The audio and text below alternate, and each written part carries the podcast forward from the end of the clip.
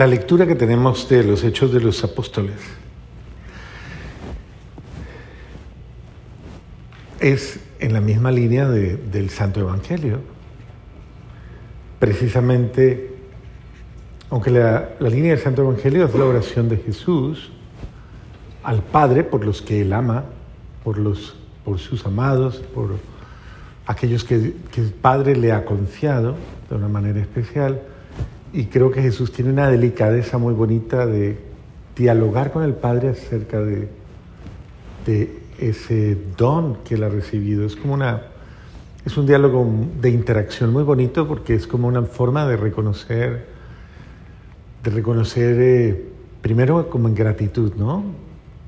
Eh, miren que no es una relación, la relación nuestra con Dios desde el cristianismo no es una relación fría, no es una relación ritual, no es una relación dentro de un formalismo humano.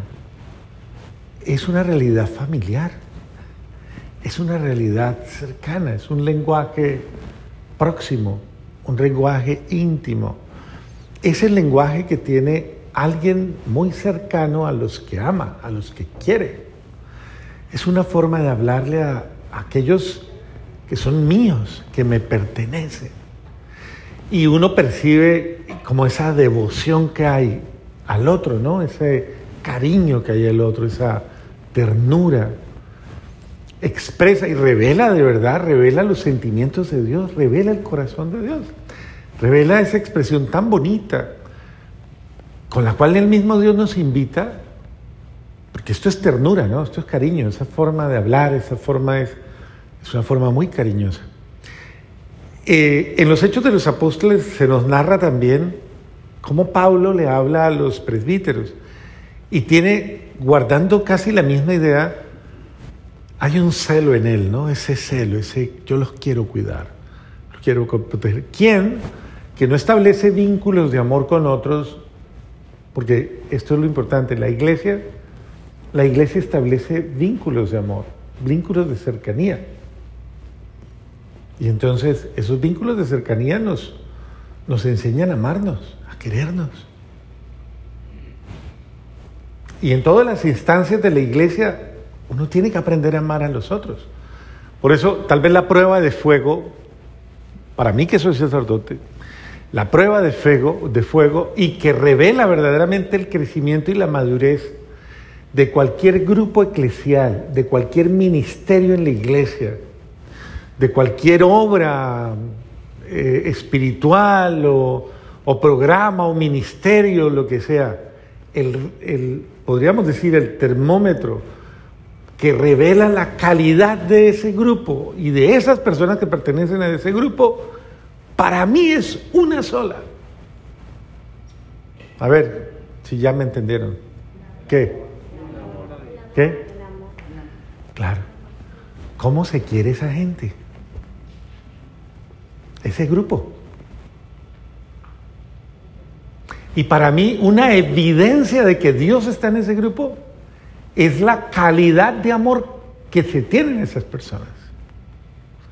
Cualquier grupo, cualquier ministerio, cualquier comunidad, cualquier familia, o sea, el medidor de, podríamos decir, como de la madurez de ese grupo, es el amor con que se trata.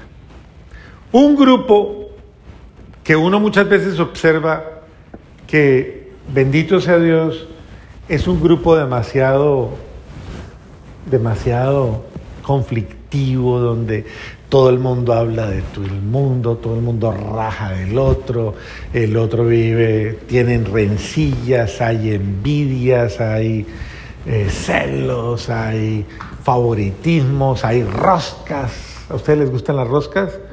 O sea, esos grupos así cerrados. En Colombia le llaman roscas. ¿A usted cómo le llama? ¿Roscas también? ¿Cómo le llama José allá en...? No sé. ¿Sabe qué es una rosca usted? Es un clic.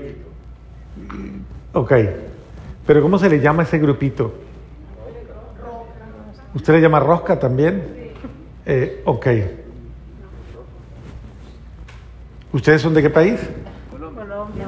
¿Ustedes son de qué país? Colombia. Venezuela, allá se llama rosca. Allá también es rosca. ¿Y usted está en la rosca o está? Hay que tener rosca, hay que estar. ¿Y quiénes son la rosca y los rosqueros? Eso es, bueno, los que van teniendo ciertos favoritismos y, cier- y ciertos privilegios y ciertas... Son ese tipo de grupitos y hay muchos grupos, Ah, incluso en las familias, ¿no? En las familias hay esos favoritismos y ese tipo de cosas.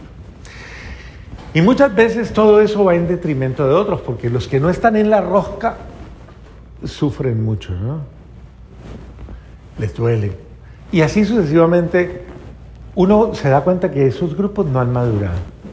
O sea, ese grupo de personas donde hay tanto conflicto, donde todo el mundo tiene tantas heridas, donde hay tantas cosas molestas, que no se han sanado, porque todos podemos tener momentos difíciles, todos podemos tener crisis, todos podemos tener situaciones desacertadas, pero hay que madurarlas, hay que sanarlas, hay que superarlas. El que se queda con la herida abierta es que no quiere crecer. O sea, hay que hacer procesos. Y hay que crecer y hay que evolucionar. Yo no me puedo quedar ahí. Hay que madurar. ¿Nunca le han dicho eso? Dígaselo al de al lado, dígaselo, dígale. Aproveche, si no se lo ha dicho nunca, dígaselo. Dígale duro que yo escuche, dígale, dígale. Eso, dígale. Madure. Eso es lo que el apóstol Pablo está diciendo en otras palabras. Miren ustedes mismos por todo el rebaño. O sea, cuide a los suyos. Cuídelos. Es lo que está haciendo Jesús en la lectura del Evangelio. Cuidar a los suyos, cuídelos. Pues la pregunta sería, ¿son suyos o no?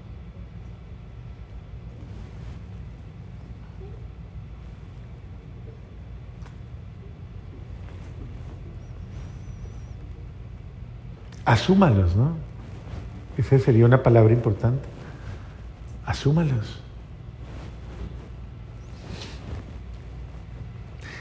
Esas personas que viven con usted o que están cerca de usted, ¿de alguna manera dependen de usted o no? O usted, o usted, pues usted haga lo suyo y yo hago lo mío. Ese es el fruto de una sociedad eh, deshumanizada, ¿no? Su problema es su problema y mi problema es mi problema. O sea, usted... Pero cuando somos un rebaño, cuando estamos juntos, cuando... Y cuando yo los asumo como míos, esa es una forma de... Es una forma de pertenencia, pero también es una forma de responsabilidad. Muy bien. Sean pastores del rebaño que Jesús adquirió con su sangre. Fuerte. Pastores del rebaño que Jesús adquirió con su sangre. Les voy a contar una historia para que se den cuenta que, es que esto no es fácil. Yo recuerdo una vez, en cierto lugar del planeta, no les digo dónde, que yo era párroco y era un lugar muy peligroso porque yo literalmente vivía con la guerrilla. O sea, la guerrilla vivía ahí en ese sitio y era la que mandaba en ese sitio. Y tanto que algún día llegó un seminarista a visitarme y me dijo, padre, ¿por qué hay tanto policía en el pueblo? ¿Se va a meter la guerrilla?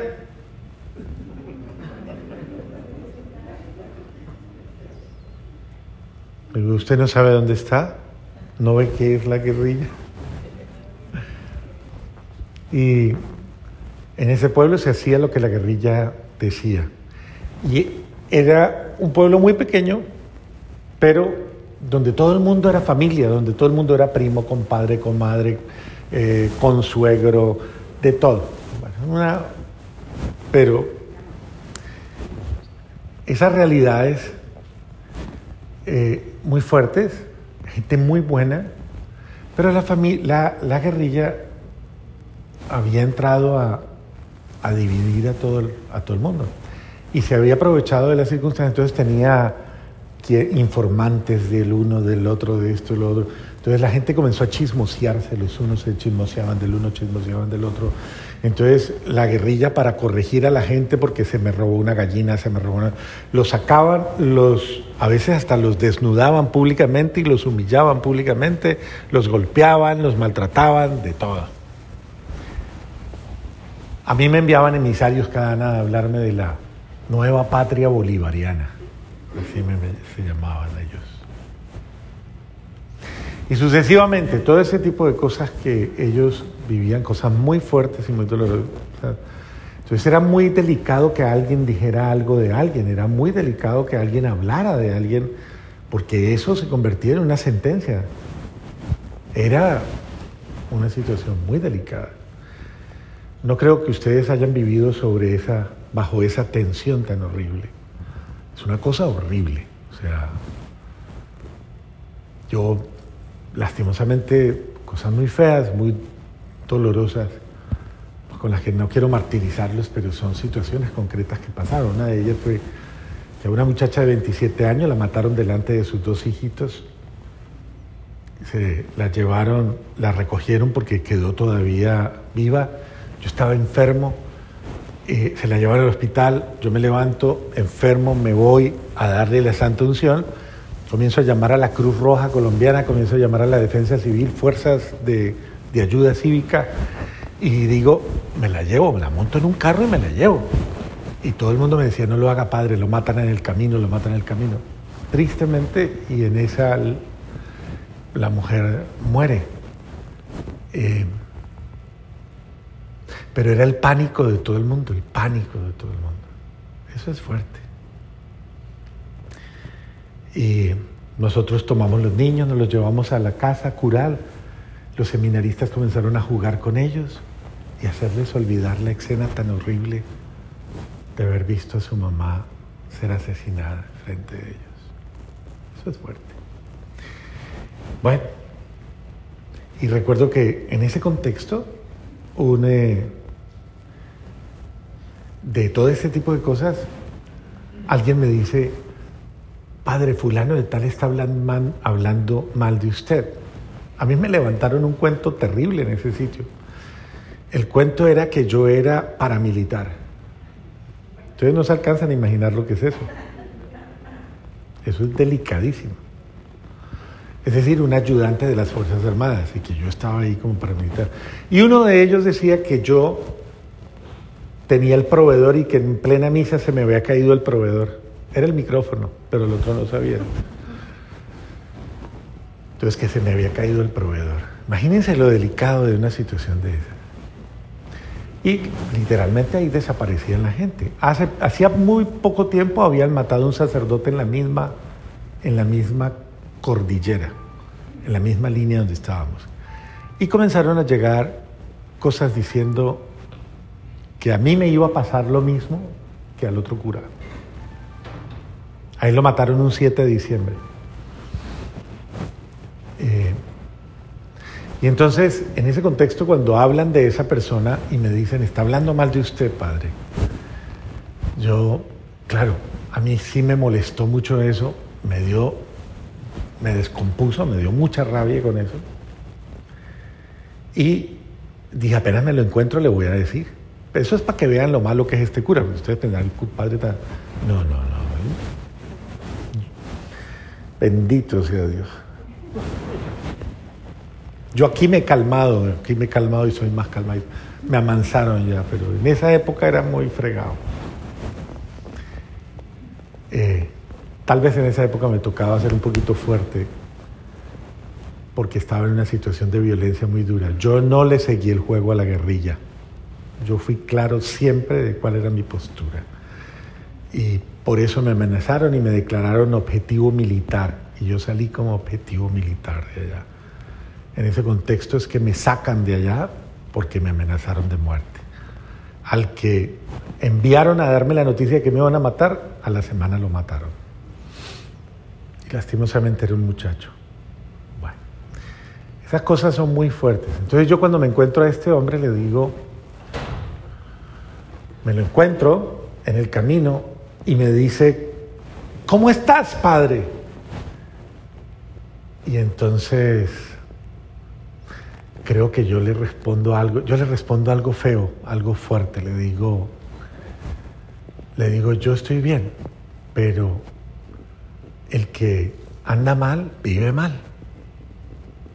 Esa fue la grosería que le dije, tratando de herirlo, como de ofenderlo o de hacerlo sentir mal. Y cuando yo le digo eso, porque estaba cargado de molestia, yo me volteo, eso fue en la calle, yo me doy media vuelta y me voy. Y dije yo, ah, ya le dije algo. ¿No? Porque a uno le da un fresco como que cuando uno se... ¿A usted no le ha pasado que usted como que le da un fresco? ¿Cierto? No. Entonces usted como que se parece a mí un poquito, así de malito igual. Bueno, yo me doy la media vuelta y digo, ah, ya le dije y me voy tranquilo. Cuando yo hago eso, el Señor me dice, en mi corazón me dice, ¿por qué hiciste eso? Entonces yo me hice el bow y dije que yo no he hecho nada y seguí. Caminando. Un poco más adelante y me dice, ¿por qué alejas de mí a quien yo acerco a ti? Entonces yo dije, ok, ¿qué hago? Y me dijo, devuélvete y le pides perdón. Yo me devolví y fui tan de buenas que ese ya había ido, entonces no le tuve que pedir perdón.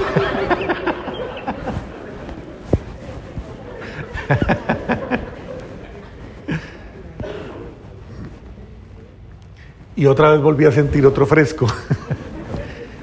y dije, bueno,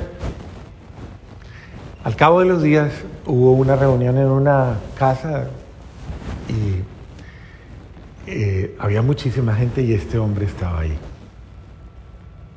Él me evitó por todos los medios. Yo me fui. Y curiosamente, esas cosas que Dios lo pone a uno de frente a las personas, ¿no? Yo iba bajando por una calle, doy media vuelta y el hombre de frente. Y entonces apenas yo lo veo, digo, ¿tocó? ¿Qué más hago? Mira, te quiero pedir perdón. El otro día utilicé tal vez unas palabras hirientes contigo eh, te quiero pedir que me perdone. Ah, porque el Señor me dice, cuando yo le digo a Él, al Señor, no, pero ya, yo no hice nada, el Señor me insiste y me dice, ¿acaso fue tu sangre la que se derramó por Él? Él tiene el precio de mi sangre. Y eso.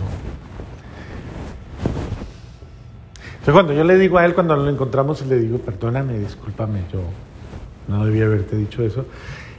son las cosas impresionantes de Dios, ¿no? Me dice, Padre, tranquilo. De hecho, iba a buscarlo para confesarme.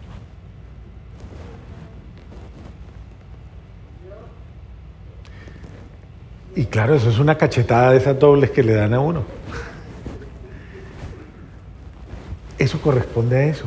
¿Por qué yo alejo a alguien que Dios me trae? Yo no puedo maltratar a alguien que Dios puso en el camino de mi vida. Yo no puedo herir a la gente. Yo no puedo herir a nadie. Porque esa persona vale la sangre de Jesús. Es Él el que ha dado la vida por esa persona. Porque eso era lo que me decía el Señor, yo di mi vida por Él, no tú, es mi sangre.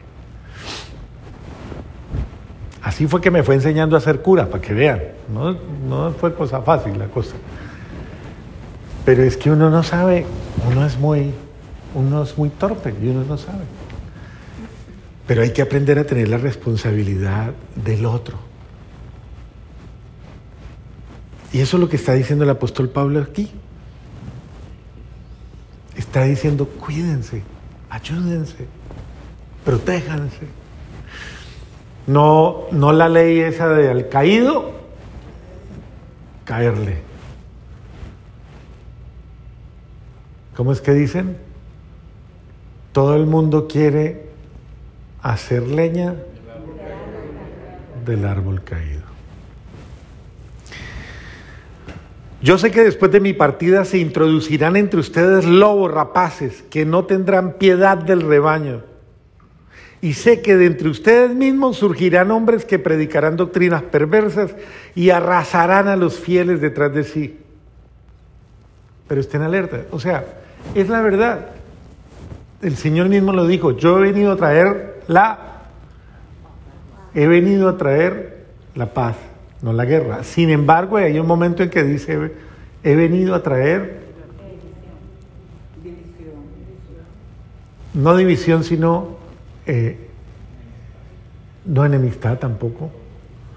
Acuérdense el otro texto donde, donde dice, he venido a traer como fuego, ¿no? A, a sembrar fuego, dice. Y desde ahora en adelante estarán enfrentados dos, tres en su casa. Y esa es una de las constantes que se dan. ¿Cuántas veces en la vida familiar? Porque como dice el dicho, no hay cuña que tranque más que la del mismo palo. ¿Sí ven? Pues son dichos colombianos. O sea, no hay situación que sea más dura y más incómoda que la de la misma familia. O sea, el que más duro le da uno es el que vive en tu propia casa o el que vive contigo, tu familiar. Y a veces nosotros en nuestra familia somos más críticos y más duros que cualquier otro, pero también a veces hirientes, duros, voraces. Nos hacemos daño. Y dice, surgirán entre ustedes personas que les van a hacer daño. Por eso estén alerta y acuérdense todo lo que les he enseñado. Y mire tan bonito Pablo, ahora los encomiendo a Dios y a su palabra salvadora, la cual tiene la fuerza para que todos los consagrados a Dios crezcan en el Espíritu y alcancen la herencia prometida.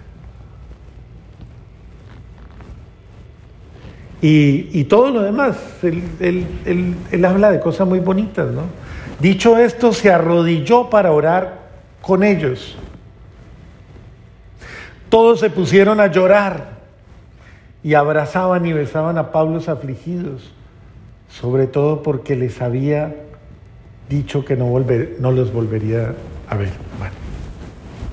Jesús también se está despidiendo en el Evangelio de Juan capítulo 17. Se está despidiendo, ya es el momento. Y lo primero que hace Jesús antes de irse es ponerse a rezar por nosotros. Padre, papito, no te pido que los saques del mundo, cuídalos, protégelos, presérvalos del mal. Porque ellos no son del mundo, son míos. Tú me los diste, son míos, son nuestros. Y yo quiero que ellos estén donde, donde tú estás, que estemos todos juntos. Ese es el ideal de toda familia, que un día estemos todos juntos. Por eso las palabras de Jesús en razón a esto son siempre las mismas. Yo no yo no quiero, el Padre me ha dado, me los ha dado usted y yo no quiero perder o no pierdo a ninguno de los que mi Padre me ha dado. Y qué bueno que nosotros nos propongamos eso en nuestra vida familiar, que nadie en nuestra familia se pierda, que nadie en nuestro entorno se pierda. ¿Qué tenemos que hacer para salvarlos, cuidarlos, protegerlos de todo lo que están expuestos? Pero lo primero que tenemos que hacer es llenarnos de ternura, tal vez llenarnos de amor, llenarnos de consideración, de respeto, de calidez, pero, pero no, o sea, no nos impacientemos, no nos cansemos, no nos, pensémoslo de esta manera, o sea, si usted se cansa de llevar su hogar, si usted se cansa de cuidar su familia, si usted saca la mano y, y no, no se entrega más, si usted ¿Quién lo va a hacer? Dígame, ¿quién? ¿Quién va a dar una gota de sangre por esas personas de su casa? ¿Quién tiene? Tal vez a nadie. Los necesitan. La Madre Teresa de Calcuta nos decía a los sacerdotes algo en un, en un congreso que hizo alguna vez. Y era muy cierto, decía la Madre Teresa, padres, el mundo no los quiere, el mundo los odia. Más aún, el mundo los persigue, el mundo los juzga, el mundo los calumnia, el mundo los ofende. Pero padres, el mundo los necesita. Lo mismo sucede en nuestra vida familiar. Usted puede sentirse como mamá no querida, como papá despreciado, no reconocido, no valorado, no amado. Y esos que tal vez te desprecian o que pagan tan mal, porque a veces los hijos somos muy ingratos o no. Sin embargo, esos, aunque parece que no nos quieren, nos necesitan. Entonces, no te canses de luchar por los tuyos, no te canses de cuidar, no te canses de acompañar, no te canses de, de proteger tu familia, no te canses, tu familia, aunque te duela, te necesita. Ellos son de Dios y Dios te los dio, te los confió. Cuídalos, protégelos, como Dios también los cuida.